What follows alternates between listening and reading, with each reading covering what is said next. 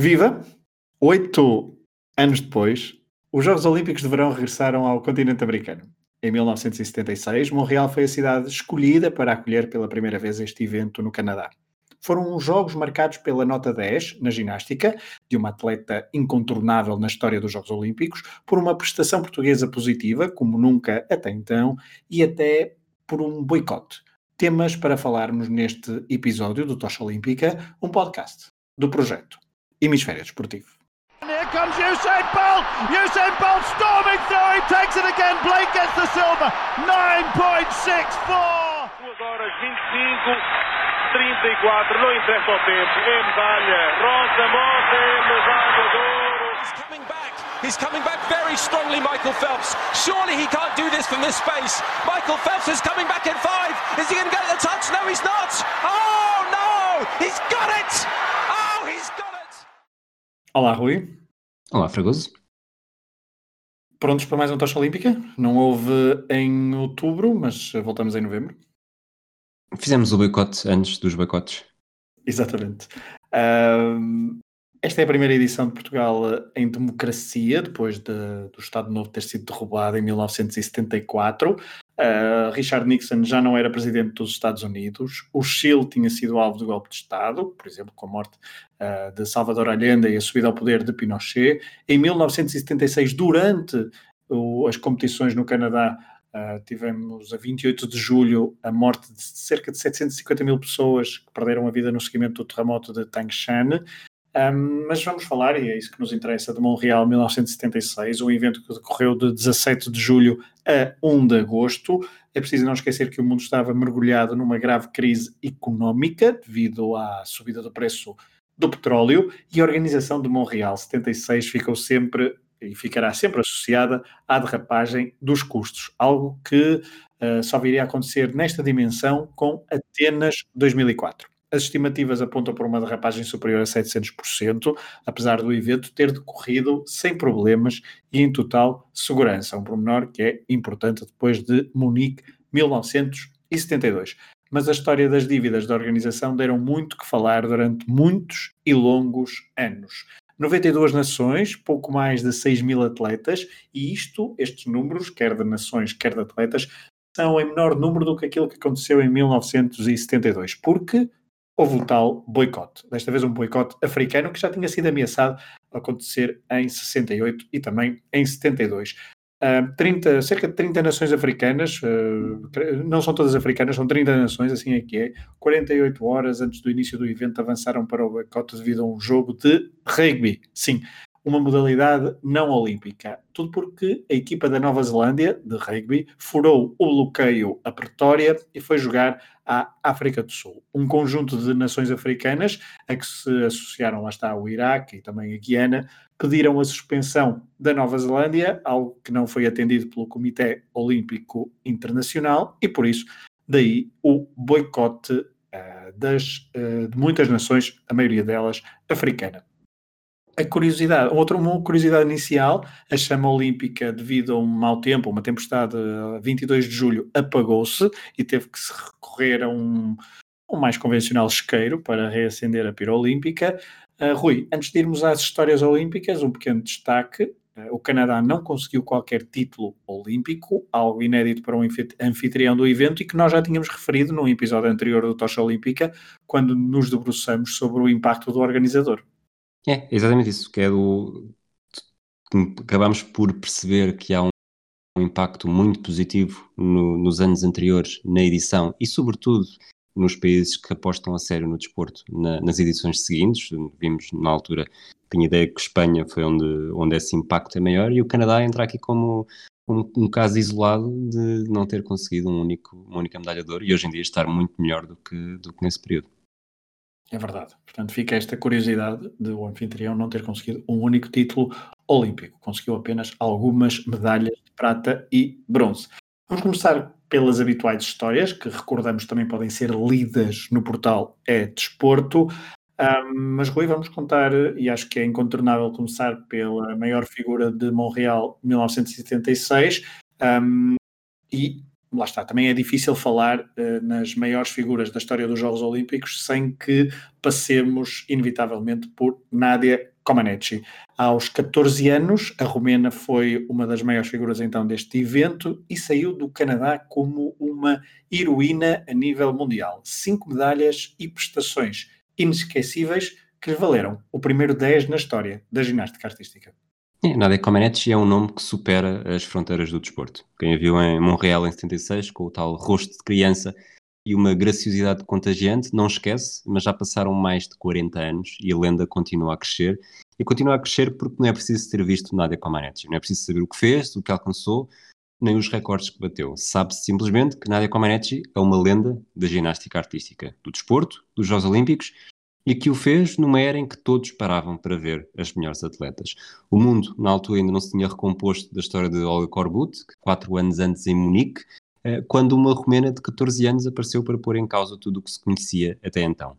Sozinha, foi incapaz de garantir o ouro do seu país na prova por equipas, que foi perdido para a União Soviética, mas o conjunto das exibições de sonho estava apenas no começo. Nadia Comaneci conseguiu o que nunca ninguém tinha conseguido até então, a perfeição. E fê-lo mais do que uma vez, como se fosse possível parar cada gesto, a cada momento, para aprimorar o movimento e garantir figuras irrepreensíveis a cada nova manobra. A adolescente do Cáucaso tinha uma queda para a prematuridade. Na primeira vez que participou num campeonato, num campeonato nacional, não passava de uma criança com 8 anos, ficou em 13º lugar e começou a apresentar o cartão de visita para o futuro. Estávamos em 1970, a década tinha acabado de mudar e a ginástica assumia-se cada vez mais como uma prova imperdível dentro dos Jogos Olímpicos. Em Montreal, o público canadiano foi obrigado a esfregar os olhos e a limpar as lentes, se existissem, para garantir que o que estava a ver era real. Tinha percebido, e era impossível não fazer, que Comaneci era especial, mas a nota nas paralelas assimétricas, ainda na prova por equipas, gerou um burburinho no pavilhão. 1.00. Não foi preciso esperar muito para que se percebesse o que tinha acabado de acontecer. O marcador não estava preparado para uma nota máxima, a primeira nota máxima da história. A multidão ficou em êxtase, ovacionou com Manetti, obrigou-a a regressar ao centro das atenções por duas vezes diferente para, como a Vénia, coroar aquele momento com a sua ingenuidade e agradecimento envergonhado. O mundo era dela e estava cheio de testemunhas. Mas Nadia Comaneci não ficou por ali, porque tinha mais para dar já sem outras romenas a atrapalhar, partiu para uma série de aparelhos que também entraram na história, somando a nota máxima em duas ocasiões, novamente nas paralelas assimétricas e na trave. O público já nem sequer conseguia acompanhar. Os juízes estavam rendidos. As rivais, excetuando a soviética Nelly Kim, tinham capitulado. E a romena surgiu, triunfantemente, até à medalha de ouro no concurso completo, derrotando a grande rival por seis décimas e tornando-se a vencedora mais jovem na história desta categoria. A vida desportiva de Comaneci não se ficou por aqui, mesmo em Montreal conquistou mais duas medalhas de ouro e uma de bronze, mas era naquele momento, na final do concurso completo, que a tinha catapultado para a glória imortal. Hoje, Comaneci não é apenas uma atleta com cinco títulos olímpicos, três pratas e um bronze divididos entre Montreal e Moscou 1980. Hoje, Comaneci não é a ginasta mais jovem de sempre e continuará a ser a ganhar o concurso completo. Hoje, Comaneci não é já a figura de Montreal 76. Hoje, Comaneci é símbolo da perfeição. É sinónimo da nota máxima de um dos momentos mais perfeitos na história dos Jogos Olímpicos. Hoje, Comaneci é especial. Muito especial. Uh, é de facto incontornável. Pareceste convincente. De... Não, não, eu, eu, não eu, gosto, eu, gosto especial, muito desta, eu, gosto muito, eu gosto muito desta história de nada Comaneci. Um, eu não sei, na, na, altura, por acaso, é uma coisa que. É, tu, dirias, se... tu dirias que no desporto olímpico não há nada como a Exato. Eu, por acaso ia, ia, ia, falar do nome, ia dizer que não sei se haverá estudos sobre isso, se o nome de Nádia foi. Uh, houve boom de nome de Nádia no, no universo de leste uh, europeu, mas uh, eu, por exemplo, quando eu tinha, havia uma Nádia na minha escola, eu associava sempre e, e brincava e gozava com ela porque chamava-lhe Comaneci. Mas isso se calhar poucos percebiam, não interessa. Vamos para o atletismo, para a segunda grande história de, de 1976. Antes disso, porque vamos falar de uma dobradinha, o Rui vai nos falar de uma dobradinha, não a de Alberto Juan Torena, cubano, que se tornou no primeiro e até hoje o único atleta a vencer os 400 metros e os 800 metros na mesma edição dos Jogos Olímpicos, mas Rui, vamos para falar de uma dobradinha de um outro finlandês voador. A história não é, um, não é magra, no que diz respeito a atletas que conseguiram a dobradinha, então, nos 5 mil e 10 mil metros, mas apenas dois atletas podem exibir com orgulho a, façanha de o terem feito em edições consecutivas. Nos Jogos Olímpicos de Montreal, em 1976, e também à custa de Carlos Lopes, Lasse Viren conseguiu a dupla dobradinha. Exatamente 40 anos depois, e nós já fomos testemunhas disso, o seu feito foi igualado pelo tal britânico Mo Farah. Mo Farah, que não o de Laborim. As primeiras não, não. décadas do século XX ficaram marcadas, como disseste, pela imponência dos finlandeses nas provas de meio fundo e fundo do atletismo. Uh, Anna Skolamainen foi o primeiro a abrir caminho e inspirou outros nomes sonantes como Pavo Nurmi e Vila Ritola. Depois, até chegar lá a Viren, foi preciso esperar várias décadas e este atleta, que foi estrela nos anos 70, nascido a 22 de julho de 49, uh, ainda não era nascido para ver as, os seus antecessores e era demasiado pequeno para ter qualquer memória do que Emil Zatopek fizeram nos Jogos Olímpicos de Helsínquia em 1952. Eh, aliás, apesar de ter a Finlândia no sangue, foi nos Estados Unidos que descobriu a paixão pela corrida e desenvolveu o seu talento. Mais tarde, já no regresso ao seu país natal, o polícia de profissão evoluiu cada vez mais até chegar a Munique 72, a correr por fora e sem grandes expectativas. O que sucedeu foi o início da história fez a dobradinha nos 5 mil e 10 mil metros e entrou para uma lista exclusiva que contava apenas com o tal finlandês Anna Skolamainen, em 1912, em Estocolmo, Emil Zatopek, em 52, em Helsínquia, e o soviético Vladimir Kudz, em 56, em Melbourne. 20 anos depois, no Canadá, em 76, Montreal, procurou repetir a gracinha e entrar para uma elite ainda mais exclusiva de uma pessoa só primeiro desafio chegou nos 10 mil metros. O seu grande rival, Brandon Foster, não conseguiu acompanhar o ritmo imposto por Carlos Lopes, de quem vamos falar daqui a pouco com o Pedro Varela, e ficou para trás a 2 mil metros do fim. Depois, Lassa Viren atacou a pouco mais de uma volta para a meta e empurrou o português para a medalha de prata. A dupla de Bradinhas chegou a estar em risco devido a uma novela provocada pela forma como mostrou os ténis para o público, naquilo que poderá ter sido uma estratégia de marketing ou apenas provocado pelas bolhas nos pés mas viu a presença garantida na prova a um par de horas do início. Depois foi só fazer o mais fácil, batendo Dick Quaz, da Nova Zelândia, e Klaus-Peter Hillenbrand, da República Federal da Alemanha. Lassandvira já estava na história, isolado, mas ainda tentou igualar um recorde que Emil Zatopek tinha estabelecido em Helsínquia. Menos de um dia depois da final dos 5 mil metros, na qual eh, houve também uma presença portuguesa de quem o Pedro Varela vai falar, eh, o finlandês correu a maratona. Aí o desgaste falou mais alto e o atleta não foi além da quinta posição, com 2 horas, 13 minutos e 10 segundos, numa corrida onde o título foi para o alemão de leste Valdemar Czerpinski, com 2 horas, 9 minutos e 55 segundos.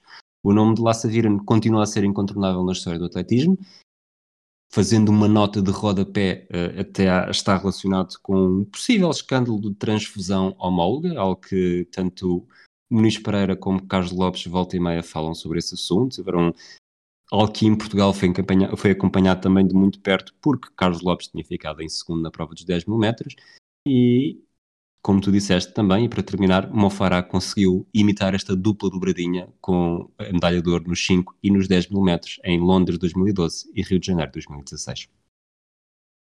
Muito bem, falaste muitas vezes de Pedro Varela e é com ele que vamos agora falar. Vamos escutar uma, uma pequena conversa que eu tive com o Pedro Varela sobre a participação portuguesa em 1976, em Montreal, nos Jogos Olímpicos de Verão. Olá, Pedro Varela. Olá, Pedro Fragoso, tudo bem? Tudo. Muito bem-vindo aqui ao, a mais um episódio do Tocha Olímpica. Como habitualmente, tu trazes-nos trazes sempre um, as participações portuguesas. Uh, temos, temos feito este, este segmento.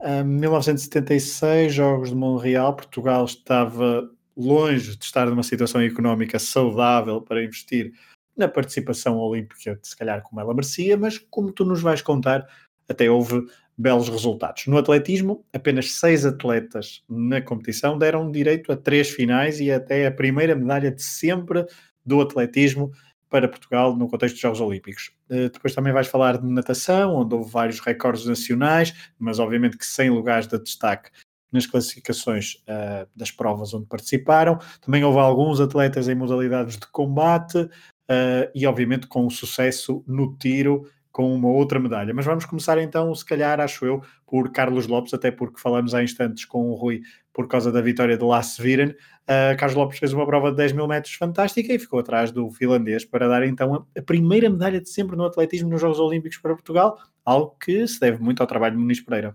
Sem dúvida. E, e, e antes de, de irmos, e, e íamos começar obviamente pelas medalhas e por essa medalha no atletismo, Deixa-me só dizer que nós efetivamente tivemos presentes portugueses uh, na vela, no tiro, na natação, nas lutas amadoras, judo e atletismo e não tivemos nenhuma mulher presente. Portanto, foi uns Jogos Olímpicos só com homens. Um, tivemos duas medalhas de prata, tivemos um quinto, um sétimo e um oitavo lugar, que tendo em conta aquilo que tu disseste, um período até do ponto de vista político em Portugal, estávamos em 1976, o 25 de Abril tinha acontecido há relativamente pouco tempo, um, e as duas medalhas, é evidente que a maior parte das pessoas, e todos nós olhamos para a medalha de Carlos Lopes, a primeira medalha no atletismo, um segundo lugar nos 10 mil metros. Recordamos também que Fernando Mamed, que na altura sempre um grande atleta, mas que tinha aquele problema um, que até já falamos aqui no Tocha Olímpica de, de, chegar às grandes competições e não, e não, e não conseguir uh, transpor para aquilo que se poderia esperar dele, foi eliminado nas meias finais. O Carlos Lopes consegue então essa primeira medalha com o segundo lugar nos 10 mil metros, mas curiosamente, uh, e o destaque tem sido sempre para Carlos Lopes e para tudo, tudo aquilo que, hum, que ele conquistou, obviamente, depois o ouro e, tudo, e, todos aqueles recordes e todas aquelas marcas notáveis que tem conseguido. Armando Marques, no tiro com armas de caça, conseguiu também um segundo lugar, e um segundo lugar, hum, estamos a falar de um tiro com arma das caça, armas de caça e, e pratos, estamos a falar, não é? Nos tiros, famosos tiros aos pratos, um, estamos a falar de um segundo lugar em 44 participantes, portanto, não estamos a falar de um segundo lugar como às vezes poderia pensar, um, com meia dúzia de atletas, um, Armando Marques, que perdeu essa prova apenas por um prato. Uh, e como ele disse numa célebre entrevista, foi para mim um dia normal como os outros. Tinha 39 anos, comecei a tirar com 25, portanto já eram 14 anos e tantas dezenas de triunfos. É, desculpa interromper, é, só para dizer que sim, ele já tinha sim. participações em Tóquio 64 Tóquio, e Munique 72, bastante exatamente. discretas, mas que então em, eh, em Montreal, num dia, segundo rezam as crónicas, acho que de intempérie, de más condições, mas ele conseguiu então uh, esse tiro certeiro. Faltou um prato, mas Exatamente, medalha de prata. Prato, medalha de prata e uma medalha, eh, e portanto um, uma participação muito, muito importante. E, e eu também li nessa, numa entrevista que ele deu que estiveram lá eh, acho que foram oito portugueses ou oito imigrantes a apoiá-lo e ele no final, lá na noite, acho que foi nesse dia à noite, depois foram jantar todos juntos, uh, segundo uma, entrevista que eu li, onde ele também falou deste, sobre este. Portanto, foram as duas medalhas um, muito, muito importantes e para, um, e para, um, país que, obviamente, que uh, é completamente diferente do que aposta hoje em dia dos projetos olímpicos, quando comparado com essa altura. Claro que Carlos Lopes, como tu disseste bem, é um trabalho fenomenal de Muniz Pereira, não só no Carlos Lopes, como em outros atletas, o próprio Fernando Mamed e outros, outros tantos atletas que, que têm sido importantes para, para dar um, alguns eh, triunfos e alguns êxitos a, a Portugal. Depois, um, depois, eh, os tais, os tais, as três menções honrosas, eu já vou falando, vou, vou, fazer aqui por, por, eh, por modalidades. Na vela, tivemos resultados muito modestos, classe 470, Joaquim Ramado e Francisco Mourão um, em 21 de 28 nações, uh, portanto a coisa não, uh, que nós já falamos aqui noutros, noutros Tocha Olímpicos em que tivemos resultados interessantes na, na, vela, mas aqui a coisa não, não correu nada muito bem. Na natação, tu realmente falaste da questão dos, dos, dos, dos recordes nacionais, mas Uh, e tivemos uh, muitos atletas não tivemos muitos atletas, tivemos atletas, porque muito, não foram muitos, na verdade foram, um, eu verdade agora é escrevi cinco, mas foram seis, Rui Abreu, Paulo Frisquenet, José Gomes Pereira, Henrique Vicêncio e António Botelho, Botelho de Melo, foram apenas estes atletas, agora entraram, foram em muitas provas, 400 metros, 4 por 200, 200 mariposa, 200 livros, 100 mariposa, 4 por 200 livros, enfim, enfim 1500, 100, 100 metros costas, ficaram, foram, foram várias as provas onde entraram, mas os resultados foram muito modestos, porque hum, praticamente ou eliminados nas, nas, nas, eliminatórias, digamos assim, um, nomeadamente quando eram provas de 4 por 100 ou 4 por 100 estilos ou 4 por, por, por 4 por 100 estilos, ou, exatamente, de eliminatórias, outra 4 por 200 não foi em eliminatórias, mas é, ficaram em 17º lugar em 19 nações, portanto, na natação, apesar dos resultados interessantes do ponto de vista nacional, mas quando comparados com, com, com resultados internacionais, sempre muito próximo do, dos últimos lugares. Um, da, da tabela. Depois, nas lutas amadoras, um, Luís Grilo, rec, uh, Luís Grilo uh, na, na greco-romana de menos 57 quilos foi a melhor prestação, um décimo primeiro lugar em 17 participantes. Esta coisa também um, não teve assim muito mais um, para falar. As menções honrosas, judo, José Pinto Gomes, nos menos 63 quilos, a conseguir um sétimo lugar em 32 participantes. Eu, eu não fui confirmar, mas eu penso que nesta altura já existiam, ou se não existiam, talvez, mas falava-se muito dos tais diplomas olímpicos, que eu penso que ainda se mantém até ao oitavo lugar. Não sei se entretanto agora alterou, mas antigamente era o tal até ao oitavo lugar. Portanto, Exatamente. Era o José Pinto Gomes aqui a conseguir um, um sétimo lugar em 32 participantes, portanto, nos menos 63 quilos. E depois no atletismo, já tínhamos Carlos Lopes com a medalha de prata, as outras duas menções honrosas vão para José Carvalho. José Carvalho participou nos 400 metros e aí ficou nas eliminatórias, eliminou, eliminado, e nos 400 metros barreiras eh, conseguiu um quinto lugar, o que é uma, uma marca, diria, para Jogos Olímpicos, é uma marca muito, muito, muito boa. Um... E, e, não, e, não, e contrastava um bocadinho com o resto dos outros portugueses no atletismo, que era não fundista, não é? exatamente, exatamente, é verdade. Um, e depois uh, Aniceto Simões, aí já numa prova de meio, meio fundo, não é? 5 mil metros eh, fundo, meio fundo. É fundo, sim, é aí. Fundo, é fundo, não é? Na prova dos 5 mil metros, Aniceto Gomes conseguiu um oitavo lugar. Portanto, se olharmos para estas participações, o atletismo efetivamente tem um, é uma participação muito razoável, com a medalha de prata e essas duas menções honrosas, o quinto e o oitavo lugar, e depois uh, o, uh, o, tiro com outra medalha para o Armando Marques. Depois as prestações são muito modestas, um, salvando-se ali pelo meio o judo com aquele sétimo lugar do José de Pinto Gomes e o décimo primeiro vá nas ultras amadoras de Luís Grilo. Uh, e digamos que foram, foi esta a participação de Portugal em 1976 em Montreal, Canadá. É, e só uma nota antes de. Até para porque Carlos Lopes, depois em 84, no próximo episódio, praticamente não, não vais falar de portugueses porque houve é. boicote, não é? Boicote, uh, mas houve aí uns fura boicotes, depois se calhar falamos eh, nisso no próximo Sim. episódio. Mas uh, Carlos Lopes, que depois em 84 vai ser, uh, como sabem, campeão olímpico. A verdade é que ele, neste ano de 76, teve um bom pronúncio e algo que depois em 84 voltou a fazer, que é ele no início do ano foi, foi campeão mundial de cross. Exatamente. E, uh, e, isso depois também aconteceu em 84, portanto era sempre um bom pronúncio. Ser campeão mundial de cross no início do ano augurava um bom resultado na edição de verão dos Jogos, dos Jogos Olímpicos. Varela, muito obrigada mais uma vez por, esta, por este resumo de, da participação portuguesa. Há pouco falavas só uma nota que eu tinha aqui, uhum. aquele, aquele tal judoca, é José Pinto Gomes, não é? Exato. Menos 63, menos 63 quilos, ele Sim. que avançou, acho que avançou de ronda, mas acho que foi falta de comparência de um adversário. Pelo menos tinha aqui uma nota, portanto, uh, é, fica só esse, esse apontamento para, para, aquela, para aquela participação que falaste ainda Sim. há instantes. Varela, até ao próximo episódio da Tocha Olímpica. Um abraço. Um abraço. Rui, regressamos às histórias e regressamos. Estou de volta. E regressamos à ginástica. Um, vamos falar de um japonês, vamos, não vais falar de um japonês que sentia a responsabilidade de ajudar a equipa a revalidar o título olímpico, uma vez mais, e recusou-se a transparecer que tinha partido o joelho durante a prova de solo com brilhantes exibições no cavalo com arções e, sobretudo, nas argolas, agravou a lesão, mas contribuiu de forma decisiva para a medalha de ouro. Falamos de Shun Fujimoto. A história da prova masculina por equipas na ginástica artística nos Jogos Olímpicos estava a ser repetida até à exaustão. O Japão tinha chegado ao lugar mais alto do pódio nas quatro edições anteriores, portanto desde 1960, e a União Soviética ficava sempre à espreita no segundo lugar. Em Montreal 76, os dois países voltaram a entrar como principais favoritos, mas os soviéticos tinham um trunfo de peso, Nikolai Andrianov. Shun Fujimoto fazia parte da equipa nipónica e não estava disposto a ver uma mancha no registro impreensível, irrepreensível das edições anteriores. O japonês levou esta determinação demasiado a peito e sofreu na pele.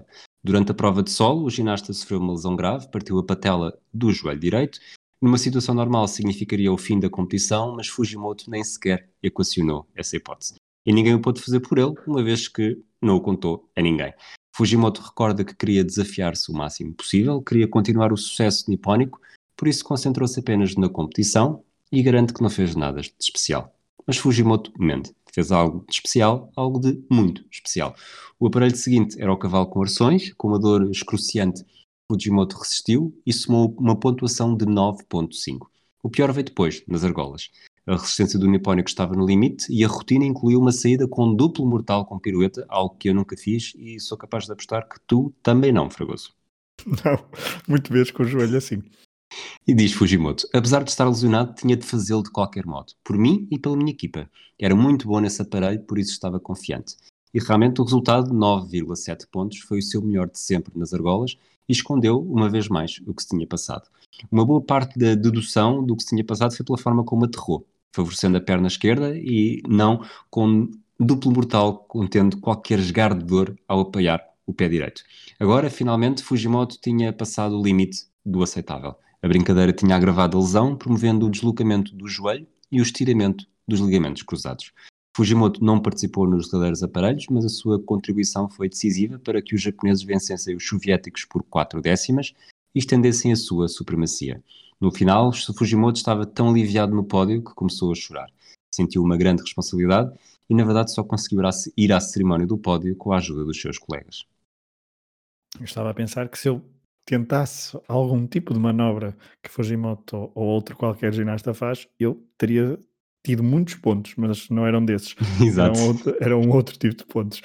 Um, Rui, voltamos ao atletismo uh, onde Vitor Saneev conquistou o terceiro título olímpico da sua carreira no triplo salto, na quinta tentativa na altura com 17 metros e 29, mas não é sobre o atleta soviético que vais falar, uh, vais falar de alguém que teve um resultado modesto no decathlon em Munique 72, um resultado que fez com que então atacasse os quatro, os quatro anos seguintes com uma perspectiva diferente uh, e em Montreal, no Canadá, as mudanças na metodologia de treino surtiram efeito, garantiram uma medalha de ouro e abriram espaço para o recorde mundial na prova. De quem falamos, Rui?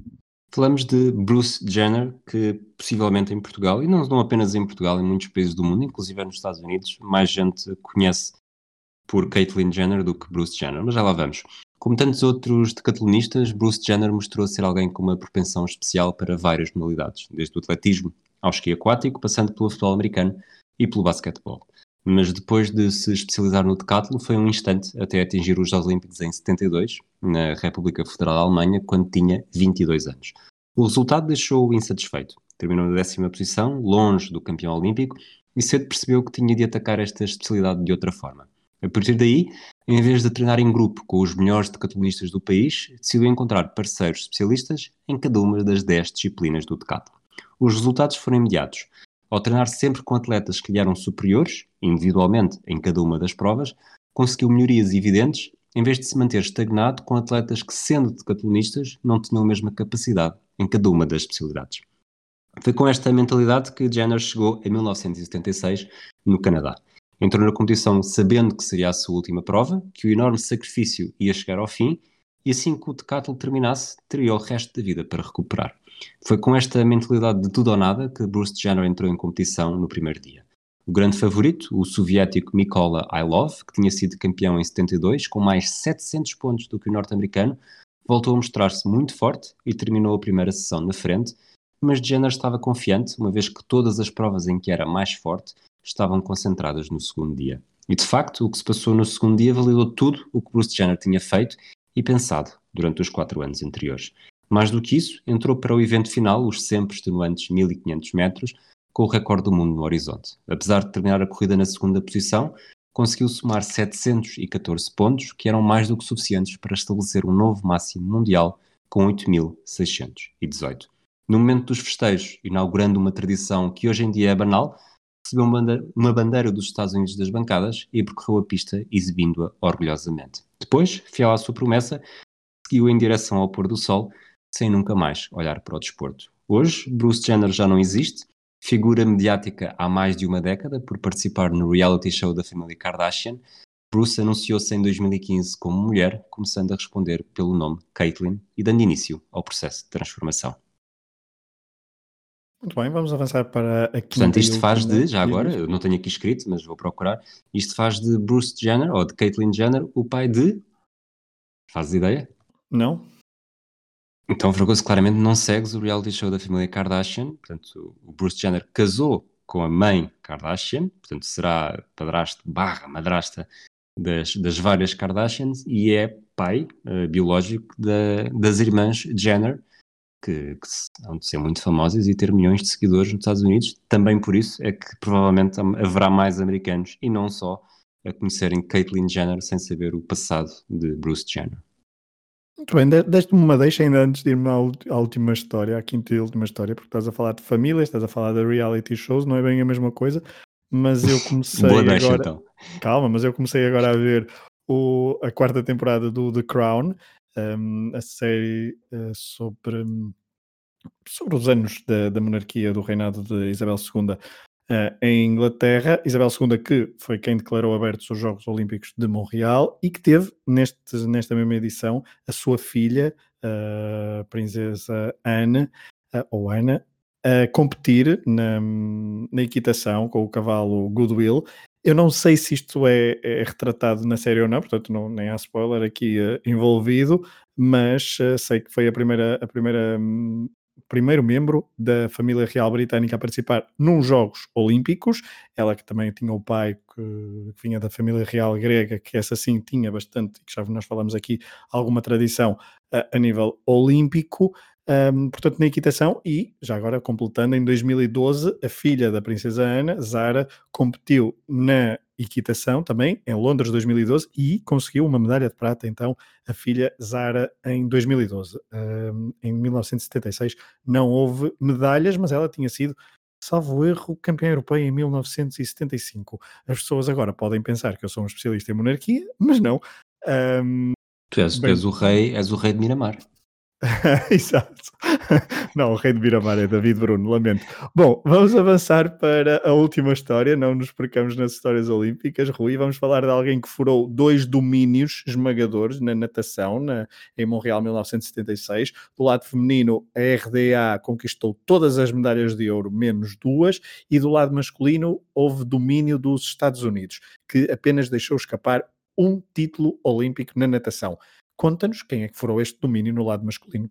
É, como disseste, olhar para os resultados das provas masculinas de natação em 76 é como estar num livro de Onde está o Wally, modo principiante. A competição tinha 13 corridas e os Estados Unidos subiram ao lugar mais alto do pódio em 12 e a contrastar com esta hegemonia impressionante surge apenas o resultado dos 200 metros costas e vamos concentrar-nos nos 200 metros costas, prova em que os norte-americanos John Hankin e Rick Calella foram ao pódio mas acabaram obrigados a ouvir o God Save the Queen. O objetivo dos Estados Unidos era claro, não foi apenas uma coincidência, dominavam a natação masculina, queriam mesmo fazer o pleno e estiveram muito perto de o conseguir, não fosse o feito especial de David Wilkie, que ainda por cima conseguiu ser o primeiro britânico a, a ganhar um ouro na natação desde 1908. Nascido e crescido no Sri Lanka, mudou-se para a Escócia com 11 anos e começou a dar as primeiras braçadas. Exatamente 11 anos depois, em Montreal, Wilkie já tinha resultados para impressionar os americanos.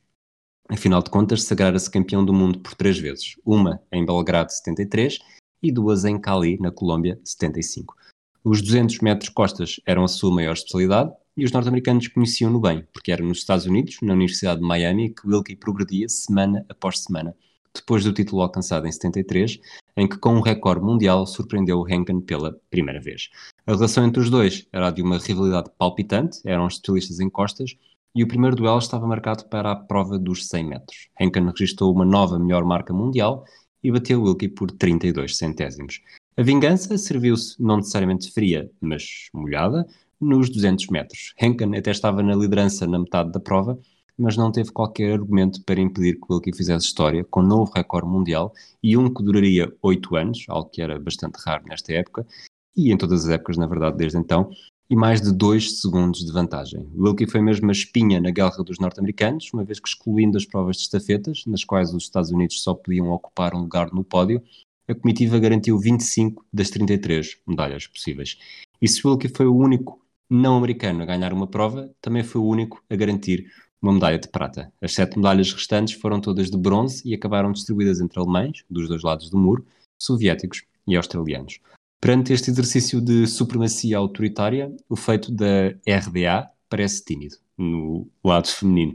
As nadadoras do lado oriental só não ganharam os 200 metros costas, cá está, onde Marina Kochevaia, da União Soviética, e a estafeta dos 4 vezes 100 metros livres, foi para os Estados Unidos. Feitas as contas, a comitiva feminina garantiu 11 medalhas de ouro, 6 de prata e uma de bronze. No conjunto das provas de natação, masculinas e femininas, foram atribuídas 78 medalhas, os Estados Unidos venceram 34, a República Democrática da Alemanha venceu 19, o que dá a bela quantia de 67,9% dos metais preciosos. É caso para dizer que já não se fazem domínios assim, exceto se estivermos a falar da Mercedes na Fórmula 1. Hum. E é curioso, e é boa, um bom gancho para terminarmos este episódio com o quadro de medalhas, uh, que reflete um bocadinho o que, o que acabaste de dizer no microcosmos da, da natação. A União Soviética foi a nação com mais medalhas e com mais títulos olímpicos, total de 125 medalhas em Montreal 1976, 49 ouros, 41 medalhas de prata e 35 de bronze, bem destacado do segundo classificado, que não foram os Estados Unidos. Não foi os Estados Unidos então a ficar em segundo, apesar dos Estados Unidos terem, serem a nação com, maior, com, o segundo, com o segundo maior número de medalhas. Em segundo lugar, no medalheiro ficou um, a RDA, porque conseguiu 40 títulos olímpicos, muitos, então, esses tais decisivos títulos na natação, na vertente feminina. Os Estados Unidos conseguiram mais 4 medalhas no total do que a RDA, mas menos 6 títulos olímpicos, apenas 34. Em quarto lugar ficou a RFA, com 10 títulos olímpicos e 39 medalhas no total, e para terem uma noção, depois o resto do top 10 do, uh, do quadro de medalhas, em quinto lugar o Japão, uh, un, uh, portanto uma, uma, fora da, da Guerra Fria, chamemos-lhe assim, depois em sexto lugar a Polónia, sétimo a Bulgária, a oito, em oitavo lugar Cuba, nono lugar Roménia, décimo lugar a Hungria. Há um padrão, não é? Há um padrão, exatamente. Uh, ainda bem que reparaste, porque era isso que eu queria que, que reparassem. Um, estamos em 1976 e preparem-se, e fica também uma boa deixa para o próximo episódio uh, do Tocha Olímpica, que falará e um, se debruçará sobre os Jogos Olímpicos em 1980 e esta dicotomia leste e Guerra Fria de um lado, um bloco, dois blocos, um de cada lado, será muito importante para perceber o próximo evento de, do qual falaremos no próximo episódio do Tocha Olímpica. Rui, e é isso, e até ao próximo episódio. Um abraço para ti. Um abraço para ti e um obrigado ao Varela pela sua prestação, sempre, sempre brilhante também. Esperemos que Moscou, provavelmente já fizemos os três ao mesmo tempo, para ele se poder rir das vezes que eu brinco contigo também. Exatamente, veremos, veremos, veremos o que é que tens preparado para, para 1980, a ver se eu não faço qualquer boicote a esse episódio. Um abraço a todos, obrigado por terem estado desse lado em mais um Tocha Olímpica, um podcast do projeto Hemisfério Desportivo. Here comes Usain Bolt! Usain Bolt storming through, he takes it again, Blake gets the silver, 9.64! 2 horas 25 34, não interessa o tempo, morre, medalha. He's coming back, he's coming back very strongly, Michael Phelps. Surely he can't do this from this space. Michael Phelps is coming back in five. Is he going to get the touch? No, he's not. Oh no, he's got it!